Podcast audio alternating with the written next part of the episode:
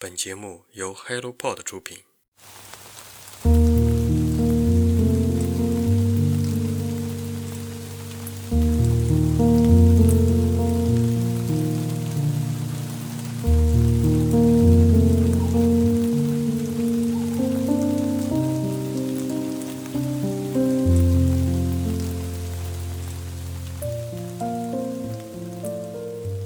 即使疫情并没完全离我们远去，很多人也选择以出游的方式，从疫情的阴影中走出来，逐步恢复对未来生活的信心。其实，几乎每个时代，人类都面临着不同的传染病的压力，它是有关人类生存发展史的重大挑战。人类为此采取的应对措施，也一直是历史研究的重要领域。那么，这次给大家介绍的新书就与这个话题有关，而讨论的主要对象鼠疫，也是其中最具代表性的。本书作者是英国伦敦大学伯贝克学院的教授约翰·亨德森，他在前期已有的研究成果基础上，充分利用和分析，包括经历者日记、法庭庭审记录。防疫手册和地图等在内的众多档案资料，从统计学、医学、社会学、艺术等多个角度，跨学科交叉研究，生动剖析和还原了佛罗伦萨城近现代早期的公共卫生社会中的各种影响和经验。可以说，这本由他所著的《从瘟疫中幸存的佛罗伦萨》。代表了目前西方瘟疫史研究的最高水准。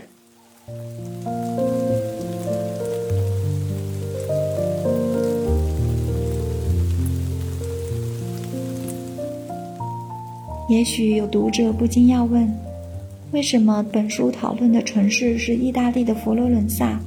而不是意大利的其他城市呢？之所以把佛罗伦萨城的鼠疫疫情作为特殊的研究案例，是因为这场鼠疫疫情早先一年在米兰城爆发，并逐步扩散至意大利的北部和中部地区。然而，与同一时期的意大利其他城市相比，佛罗伦萨城的整体情况好于他们。更重要的一点在于，当时佛罗伦萨城的卫生委员会中，有关鼠疫疫情的档案资料和往来于医院的负责人之间的信件。被较好的保存下来。下面就从卫生委员会的视角，简要介绍一下这些珍贵的记录是如何展现疫情中佛罗伦萨城的防疫措施以及民众的真实反应的。那么，佛罗伦萨城的卫生委员会究竟是怎样的组织呢？给大家简短介绍一下：佛罗伦萨城的卫生委员会成立于1527年。并在当年成为永久性机构，其成员从佛罗伦萨城的名门望族中筛选，也就是说，成员资格仅限于贵族家庭。此后，随着卫生委员会地位不断提高和职权范围的持续拓展，直至17世纪，佛罗伦萨城的卫生公共体系已日臻完善。从1630至1631年鼠疫疫情爆发伊始。卫生委员会就对疫情的发展保持着谨慎而密切的关注。他们对疫情的识别和判断，在一定程度上影响了佛罗伦萨政府防疫政策的制定。在希波克拉底思想复兴的影响下，有关环境和疾病之间的相互作用和影响的文献增多。从当时的卫生委员会留存的论文中，可以看出。公众已经普遍认识到疫情和环境之间存在着紧密关联。卫生委员会开始派驻医学专家前往疫情地区，对当地的生活状况进行卫生调查。经过卫生委员会的不懈努力，更多的组织机构和个人，尤其是贵族和富绅们，也积极参与防疫。这也是这一时期佛罗伦萨城抗击鼠疫疫情的一大显著特征。大公图书馆馆长弗朗切斯科·隆迪内利的传染病报告中，记录了许多病案。从中表现出卫生委员会是如何找到引发感染的源头，并对传染链做清晰的梳理，以决定采取何种措施应对疫情的变化和传播。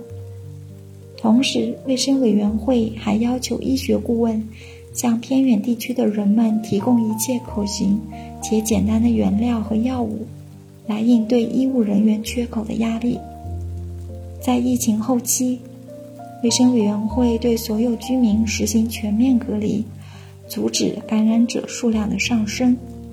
同时给城市和乡村偏远地区的贫困人群提供了补贴和救济。虽然这些措施在当时经济非常低迷的情况下，产生了巨大的资金压力，然而事实证明这些举措都是非常值得的。整个1631年的春天，疫情总体形势开始好转，直至隔离结束后，限制措施也逐步被解除。尽管危机时期和艰难的生存环境容易暴露人性的弱点，以及制度上的不完善。但本书整体上讲述的是一个人类携手共同抗击疫情的正能量的故事。对于刚刚经历过新冠疫情的读者来说，是一种深深的共鸣，也是一种必要的启发和思考。